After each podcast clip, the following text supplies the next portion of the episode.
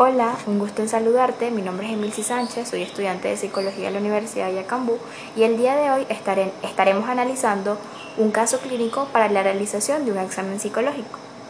En el caso encontramos una paciente femenina de 45 años, de estado civil casada, su ocupación es administrador de una empresa de alimentos, su nivel de estudios es universitario y el motivo de la consulta es que es referida por el médico reumatólogo quien comenta el caso para el manejo de la ansiedad y disminución del dolor.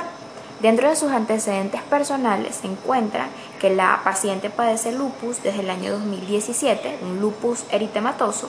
También padece de hipertensión arterial desde el año 2000. Tiene una alimentación adecuada y cumple con un tratamiento farmacológico que también es adecuado para sus patologías. Dentro de la entrevista la paciente comenta que las crisis de lupus eran controladas con su tratamiento, sin embargo, durante el periodo de cuarentena han aumentado sus dolores y no puede conciliar el sueño. También presenta taquicardias, mareos, dolor torácico, eh, aproximadamente dos veces por semana.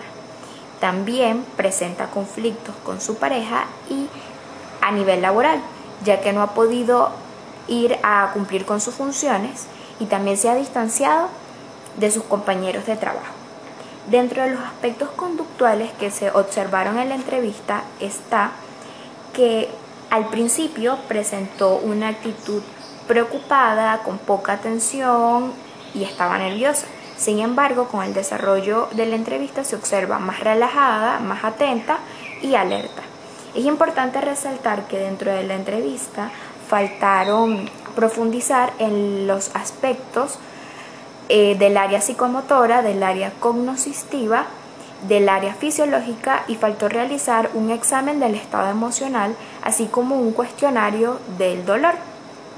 Pero con los datos que ya se han establecido, con los datos que ya tenemos presentes, podemos em, realizar algunos test psicológicos como lo es el test, un test de personalidad, un test para medir los niveles de ansiedad, como el ISRA y un test de inteligencia emocional. Y analizando esto, también podemos dar una impresión diagnóstica de que esta paciente es posible que tenga un trastorno de depresión, así como presenta un trastorno de ansiedad, estrés, dolor crónico, conflictos con su pareja y trastornos del sueño.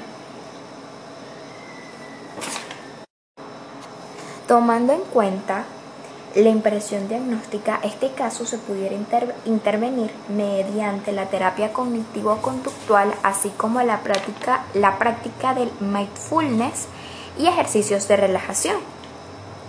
Y dentro de las recomendaciones que se le daría al paciente y a la familia es que puedan realizar actividades en familia como el yoga, eh, caminar, trotar, entre otros. Así también al paciente se le recomienda realizar meditación y ejercicios de relajación, así como también que pueda continuar en este proceso terapéutico y que pueda aceptar la situación en la que se encuentra, ya que la aceptación nos permite comprometernos, nos, permite aceptar nuestras limitaciones y nos permite experimentar un cambio.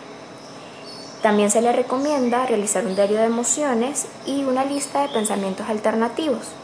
A la familia se le dan sugerencias como que mediante una crisis de ansiedad o situaciones estresantes no le digan frases como cálmate, deja el estrés, sino que la puedan apoyar mediante ejercicios de respiración consciente. Esto ha sido todo. Muchísimas gracias.